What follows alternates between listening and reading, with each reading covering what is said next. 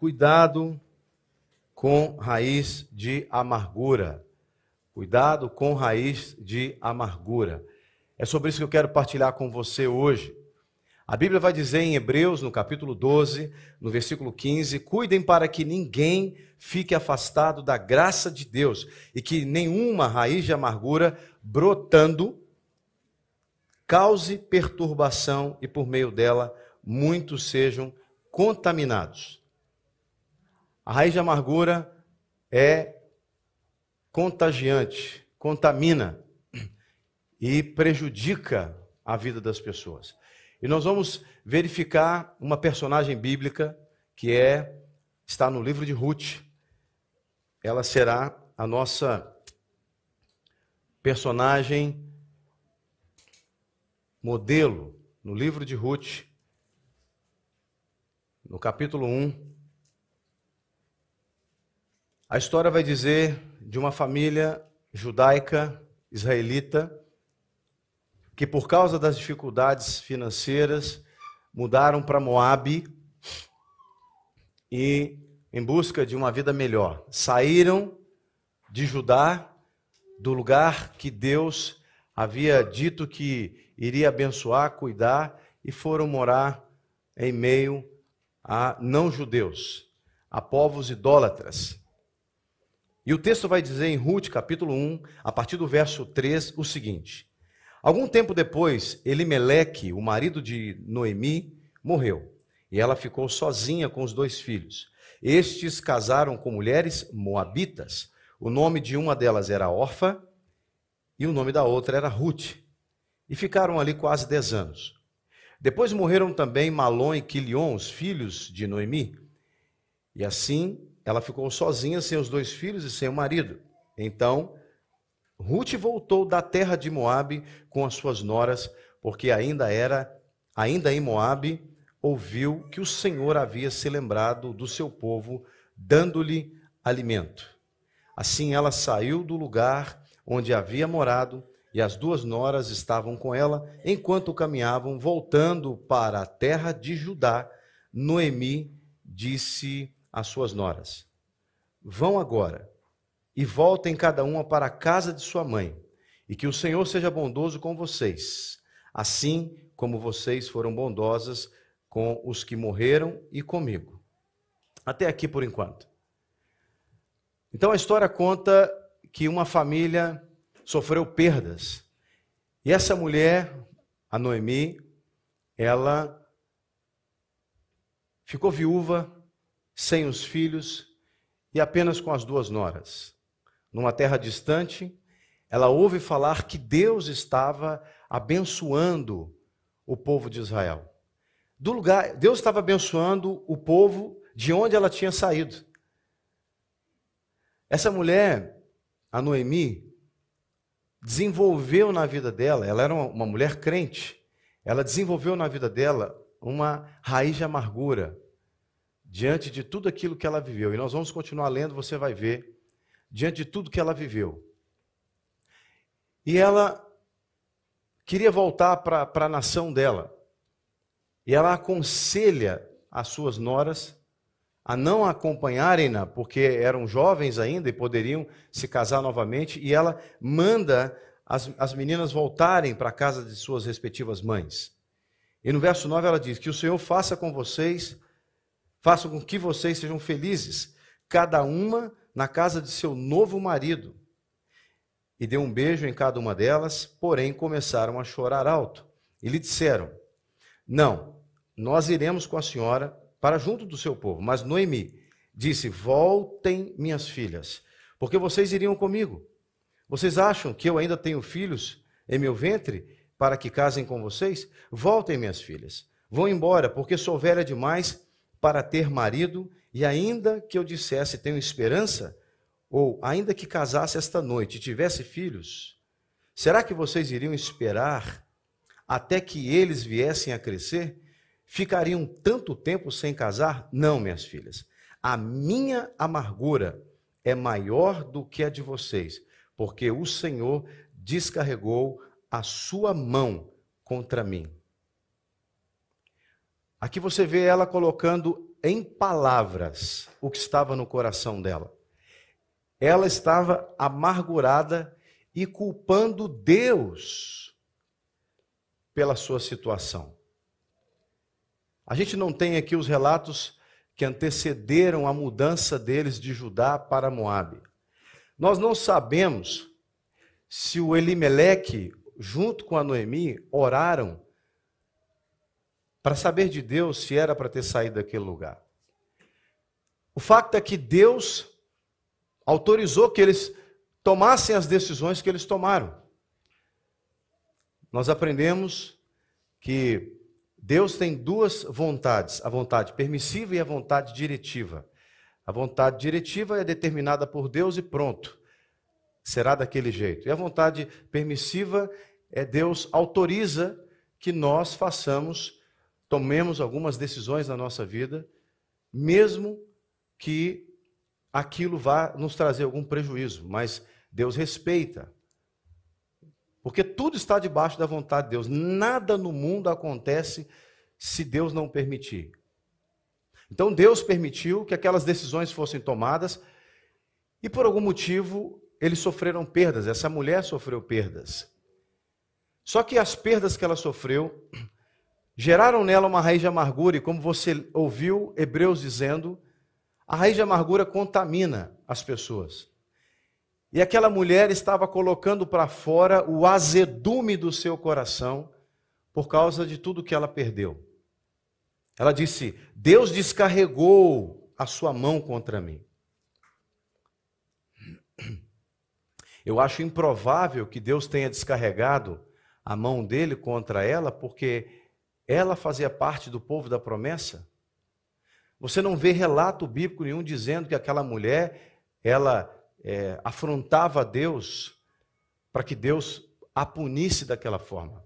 Mas é assim que uma pessoa amargurada pensa.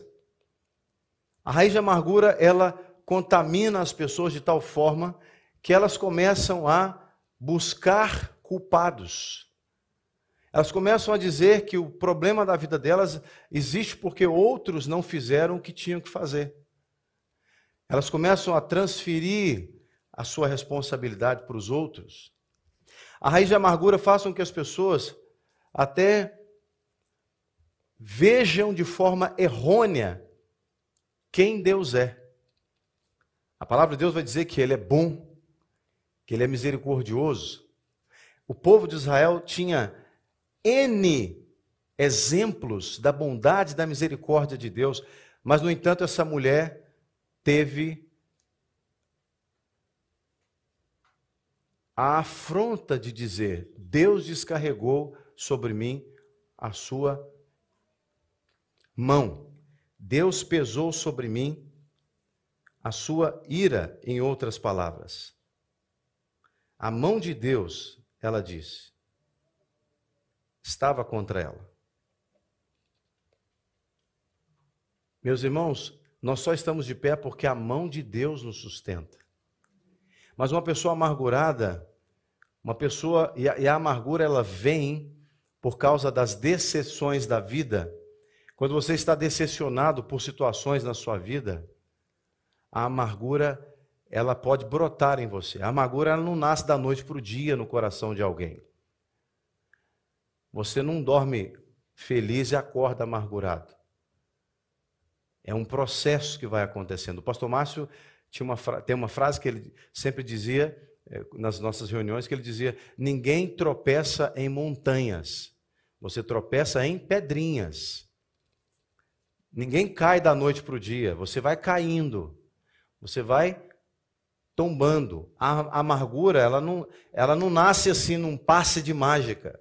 Para a amargura acontecer, a gente tem que ter autorizado. Em outras palavras, eu tenho que ter descuidado do meu coração. Eu tenho que ter esquecido quem Deus é na minha vida e o que, que Ele faz por mim ou fez por mim através de Jesus Cristo. Para que eu desenvolva a amargura. Por isso que eu estou dizendo, cuidado com a raiz de amargura.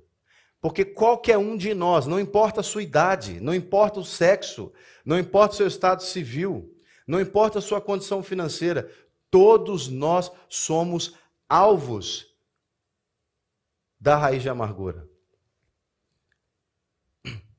Martinho Lutero, é atribuído a ele essa frase, dizia: Você não tem como impedir um passarinho de fazer cocô na sua cabeça, mas você tem como impedi-lo de fazer um ninho. A raiz de amargura é uma erva daninha que não nasce uma raiz grande. Ela começa com uma relvinha. Sabe aquele aquela relvazinha que de vez em quando aqui na, na porta da igreja brota ali um, uma relvazinha, porque tem um buraquinho no cimento do passeio. Então, às vezes, entra água por ali, e ali o, o, o, a biologia faz brotar, a natureza faz brotar alguma coisa lá embaixo e sai aquela relvinha. E toda vez que eu vejo, eu arranco. Se eu não arrancar, ou alguém não arrancar, sabe o que vai acontecer? Vai chegar um dia, nós vamos perceber uma árvore ali na frente da igreja. E a gente não vai ter como entrar. Mas todo dia eu chego e olho. Se tem lá uma coisinha, eu vou lá e arranco. Outro dia eu fui arrancar, já estava um pouquinho mais alto, o Daniel falou assim: não arranca não, pastor, que está cheio de xixi de cachorro aí. Deixa que depois eu vou arrancar. Eu nem vi se ele arrancou, vou até ter que ver lá se ele arrancou. Porque se não arranca, vira uma árvore. A raiz vai crescendo e a amargura exatamente segue a mesma lógica. Acontece alguma coisa com você, uma decepção, uma frustração, Alguém fala algo com você que você não queria ouvir, e aí você não trata aquilo no seu coração da forma correta, pronto, a sementinha germinou de amargura. E aí você não arrancou, você continua deixando aquilo ali. E aí lá na frente, outra pessoa fala alguma coisa com você, te maltrata, frustração, é mais um pouquinho de água, adubo naquela sementinha que está ali. Aí vai crescendo. E aí passa um ano, dois anos, 50 anos, você já está tomado. Sabia que é, dizem, e me corrija a doutora médica se eu estiver errado, que muitas dessas doenças, inclusive cancro, câncer, vêm por causa do somatismo, ou seja, são doenças psicossomáticas, muito sofrimento na vida da pessoa, pum, de repente brota um cancro, um câncer, ou uma doença qualquer, autoimune, sei lá o que. Eu não sou da ciência, mas me parece que é isso. Aí as pessoas não tratam as coisas porque vão deixando levar. Cuidado com a raiz de amargura. A Noemi, essa mulher, o nome dela, o nome Noemi, significa deleite, agradável. Noemi vem da raiz da palavra hebraica Noam, que significa deleite, agradável. E olha o que, que essa mulher vai dizer. Ela, o episódio vai, vai, vai avançar, as noras, uma decide voltar e a, e a Ruth decide ir com ela. E aí, no versículo 19, 18 e 19, quando elas chegaram em Israel, em Belém, as mulheres começaram a dizer: essa não é Noemi? Ou seja, essa não é a, irmã deleite? A irmã agradável? A irmã prazerosa? Essa não é a irmã cujo nome é algo agradável? Ela responde no verso 20: Não me chamem de Noemi, mas de Mara, porque o Todo-Poderoso me deu muita amargura. Cuidado com a raiz de amargura. Uma pessoa que carregava na sua identidade o deleite, a satisfação, por causa de experiências da vida, ela se autonomeou amargura. Ela se autonomeou sofrimento. Olha a confusão que a amargura faz na vida de uma pessoa. Ela faz você olhar no espelho e, e ter uma visão deturpada de quem você é. Simplesmente porque ela estava amargurada. Mas ela, uma pessoa amargurada, Deus sempre tem o cuidado de colocar alguém que não é amargurado do lado para ajudar essa pessoa a lembrar quem ela é e quem Deus é na vida dela. Para toda Noemi, Deus tem uma Ruth. Para toda Noemi. Para toda pessoa amargurada, Deus, Deus ama tanto os amargurados que ele sempre põe alguém do lado para lembrar quem Deus é na vida dele e quem ele é. No versículo 16, depois que as noras decidiram uma, uma volta e a Ruth de, deseja seguir, a Ruth responde para a sogra o seguinte: Não insista para que eu deixe, para que eu a deixe, e nem me obrigue a não segui-la, porque aonde quer que você for, eu irei. E onde quer que pousar, ali pousarei eu. O seu povo é o meu povo e o seu Deus é o meu Deus. Onde quer que você morrer, morrerei eu, e aí serei sepultada. Que o Senhor me castigue se outra coisa que não seja a morte me separar de você. Irmãos, a Ruth era moabita. Quando a sogra falou com elas, para elas irem embora, a sogra delas mandou elas voltarem para casa para servir os deuses delas. Num dos versículos que eu não li aí para trás, a sogra vai dizer isso. No verso 15: Veja sua cunhada, voltou para o seu povo e para os seus deuses. Vá você também com ela. A Ruth era moabita. A Ruth vinha de um povo com vários deuses.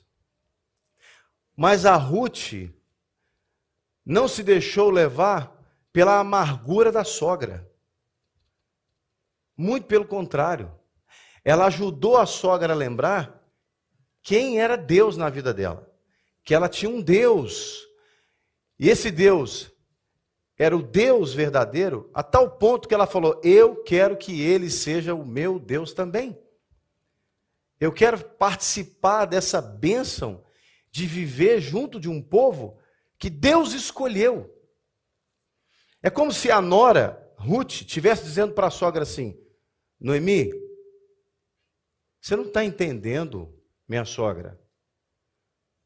Você faz parte de um povo que foi escolhido por Deus.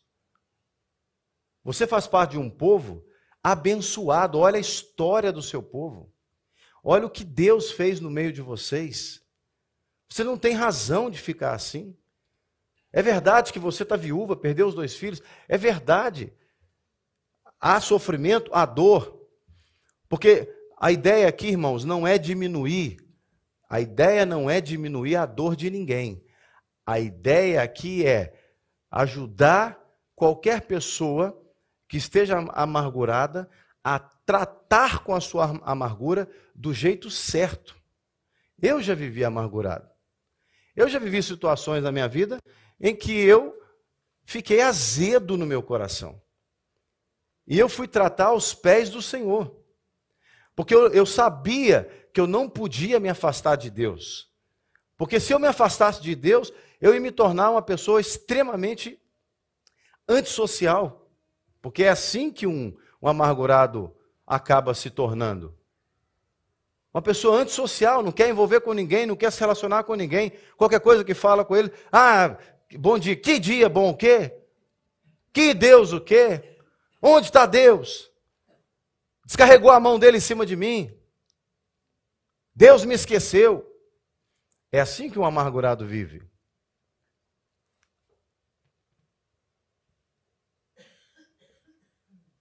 Não é pecado você ser tentado nos momentos das suas frustrações e batalhas e dificuldades.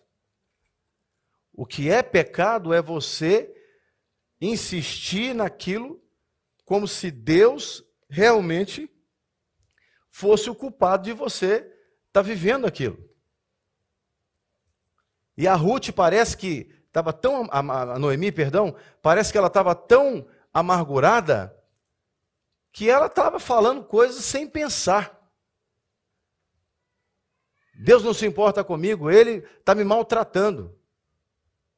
Que dia que Deus maltrata alguém, meus irmãos? A Bíblia diz que Deus é justo. Quando você diz que Deus maltrata alguém, quando você diz que alguém maltrata alguém, o que, que você está dizendo? Você está dizendo que aquela pessoa que maltrata, ela está sendo injusta. Faz sentido isso? Quando você diz que alguém maltrata alguém, você está dizendo, em outras palavras, que tal pessoa está sendo injusta com outra. Que dia que Deus foi injusto com alguém? A palavra de Deus diz que ele é justo. E ele nos trata segundo aquilo que a palavra dele declara. Ele fala, falou Adão e Eva, não comam, porque se comer do fruto vão morrer. E eles morreram, por quê? Porque comeram, mas foram avisados que ia acontecer isso. Então Adão e Eva não poderiam dizer assim: "Ah, o Senhor me maltratou, o Senhor me enganou". Deus não engana ninguém. Deus não engana. Então eu não tenho motivo para ficar amargurado com Deus. Eu posso até ficar amargurado com o meu próximo. Mas eu não posso permitir que essa amargura avance. Eu preciso tratar essa amargura. E a raiz de amargura é um problema. E a ideia aqui é alertar você, nos alertar para os cuidados com a raiz de amargura. Nós temos que ter cuidado. Nós temos que checar o nosso coração. Porque às vezes nós podemos estar é, cultivando dentro de nós uma raiz de amargura sem perceber que está cultivando. E às vezes, um amargurado junta com outro amargurado, eles conversam, e aí, porque tem mais uma pessoa concordando com a fala, aí passa a ideia de que ele está certo.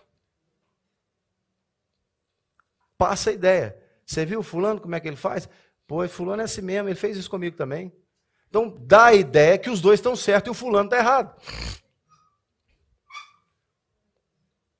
Houve, uma, uma, houve um, um, uma situação no passado em que eu precisei, como pastor, trazer uma disciplina numa determinada situação para uma, uma, uma pessoa.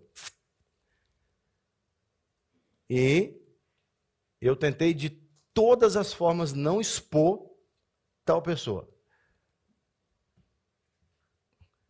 Na época. E a pessoa certamente não, estava feliz com o fato de, de estar sendo disciplinada. Mas eu não estou sabendo de nada. As coisas estão rolando e eu não estou sabendo de nada. Eu, eu, eu, tive uma conversa com a pessoa, expliquei para a pessoa o porquê que ela estaria naquela condição, e não estou sabendo de nada. Passam meses, uma outra pessoa que porventura sabia da situação, porque acabou tendo que saber, eu não queria, mas acabou tendo que saber por, por uma série de, de fatores, chega para mim e diz assim: Pastor, determinada pessoa na igreja veio conversar comigo e, e achou que. Uh, fulano, eh, tal pessoa está sofrendo é, injustiça. E aí a pessoa disse, mas fulano disse para você que por que, que ele está eh, é, em, em disciplina? Não, não disse. Aí o irmão disse, não, não disse. Pois então, procure o pastor e pergunte por que, que fulano está tá, tá em disciplina? Porque você acha que o pastor iria ser injusto com esse irmão?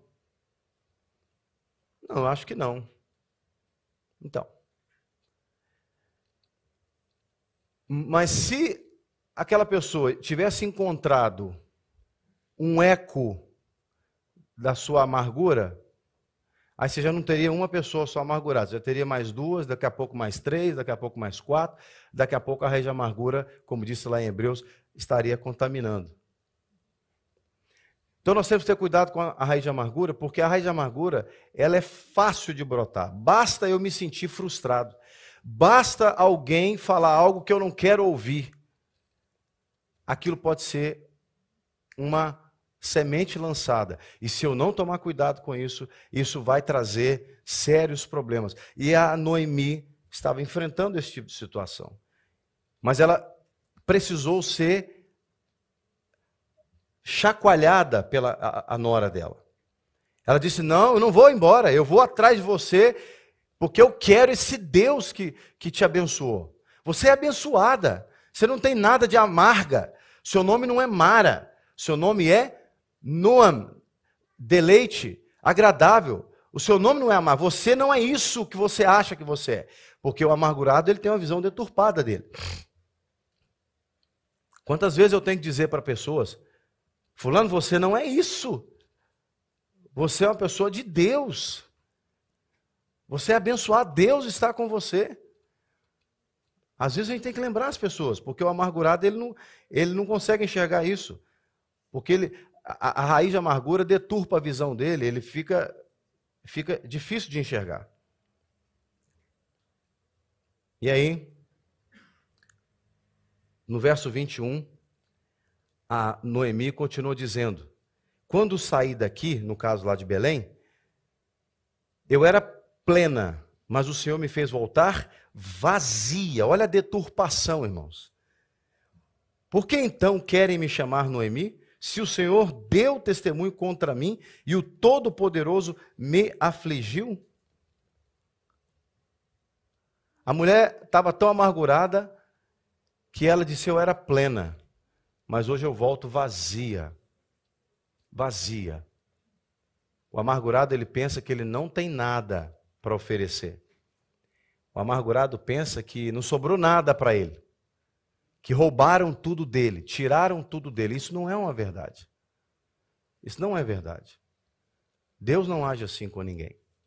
Deus é justo. E aí você conhece a história, eu te encorajo depois a ler todo o, o, o livro, é um livro pequeno. E aí você sabe que a Ruth, orientada pela sua sogra, foi colher algumas espigas de cevada, de trigo, e ela acaba encontrando com Boaz, que era o parente é, remidor, foi quem remiu a situação de Ruth e Noemi. E é tão interessante que a misericórdia de Deus com Noemi foi tão grande, tão grande. Ela era viúva, não tinha filhos, mas ela tinha um vínculo com uma nora, que havia sido nora dela, que ela liberou a nora para casar com outro, de, de outra linhagem, de outro povo. A nora falou: Não quero, eu quero continuar com você. Em outras palavras, eu vou seguir a linhagem com você. Então ela volta para o país dela e ela precisava de um parente para fazer a remissão da família. Como ela não tinha descendentes, ela não tinha mais filhos, ela precisava de alguém para fazer a redenção dela. E descendência nesse contexto de Israel era, era fundamental. Descendência é fundamental. É a herança que você deixa. Então, uma mulher que não tem filhos, não tem netos, portanto, ela não vai ter descendentes. A nora assumiu o compromisso com a sogra. Coisa rara hoje em dia, né? é, não vou dizer que todas as sogras são amarguradas assim, mas tem algumas que são mas ela precisa de uma Ruth. Seja você uma Ruth para sua sogra. E aí, o Boaz, então, casa com a Ruth para remir. Eu estou encurtando a história por causa do nosso tempo. E aí, no capítulo 4, no verso 13 ao 17, o, o texto vai dizer assim: Assim Boaz recebeu Ruth, e ela passou a ser sua mulher.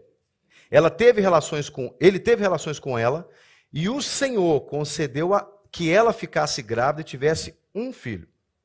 Então, as mulheres ou seja, as mulheres de Belém, disseram a Noemi: Bendito seja o Senhor que não deixou hoje de lhe dar um neto que será o seu resgatador, que o nome dele venha a ser famoso em Israel. Nele, você, você, Noemi, terá renovação da vida e consolo na velhice, pois a sua nora, que ama você, o deu à luz e para você ela é melhor do que sete filhos. Olha quem era a nora para aquela sogra. Melhor do que sete filhos. As mulheres que, que pariam, as mulheres que eram mães, disseram para a mulher que tinha perdido os dois filhos: A sua nora, para você, ela é tanta bênção na sua vida que ela é melhor do que sete filhos. E ela ama você. E Noemi pegou o menino no colo e passou a cuidar dele. As vizinhas lhe deram um nome, dizendo: Nasceu um filho para Noemi. E o chamaram de Obed. Este veio a ser o pai de Jessé, pai de Davi. Ou seja, Jesus, o nosso redentor, vem dessa mulher, da Ruth, que decidiu ajudar sua sogra, que vivia em amargura. A Ruth fez para Noemi o que Jesus faz para mim e para você hoje. A Ruth foi instrumento nas mãos de Deus para gerar um neto, obviamente, numa linhagem mais adiante, numa posteridade, um neto que redimisse não só o povo de Israel, mas uma geração inteira. Eu tive a oportunidade de conhecer um árabe, um crente no Senhor, jordaniano, da descendência de Ruth. O cara veio da descendência de Ruth. Uma pessoa amargurada, ela precisa de um redentor. Ela precisa ser redimida. E nós sabemos que é Jesus quem vai redimir a nossa amargura de alma. Mas eu e você podemos ser Ruth na vida de alguma Noemi, de alguém que esteja amargurado à nossa volta. Como? Gerando o redentor na vida dessa pessoa amargurada. Nós podemos trazer a manifestação de Cristo na vida de alguém que está amargurado. Alguém que está vivendo sem esperança, porque foi frustrado, está decepcionado com algumas situações, eu e você podemos agir como Ruth agiu na vida de Noemi. Nós podemos e devemos ser alguém que vai ajudar essa pessoa a ter a sua amargura curada, transformada. Como que nós fazemos isso? Trazendo a realidade do Messias, a realidade de Jesus na vida dessa pessoa. Você pode ficar de pé? Por favor.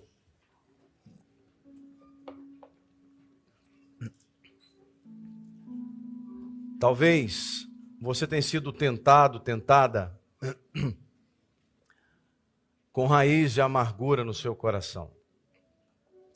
Quem sabe você ficou frustrado lá no seu trabalho e pessoas têm maltratado você, pessoas têm agido de uma forma injusta com você e você tem se sentido assim, prejudicado, prejudicada. Isso tem azedado o seu coração. Quem sabe você sofreu uma decepção no seu relacionamento sentimental. Isso gerou em você amargura. E você não consegue ver o prazer, o deleite de Deus na sua vida. Você pode deixar o Espírito Santo relembrar você de quem você é em Cristo, quem Deus é na sua vida. O Senhor, Ele é aquele que pode mudar essa situação de frustração, de amargura, numa situação de prazer, de deleite. Apenas confie nele. Aí no seu lugar, enquanto nós seremos ministrados por essa canção, ore a Deus.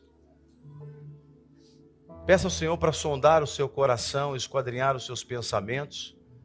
Quem sabe tem aí uma relvazinha, uma ervazinha, uma erva daninha crescendo no seu coração e você não percebeu. Faça um, um autoexame, uma auto-reflexão. E se você entender, se o Senhor mostrar a você que possivelmente está crescendo aí uma raiz de amargura, que você possa resolver isso no Senhor. Perdoar quem tem que ser perdoado, liberar no seu coração toda e qualquer situação que precisa ser liberada em nome de Jesus. Em nome de Jesus.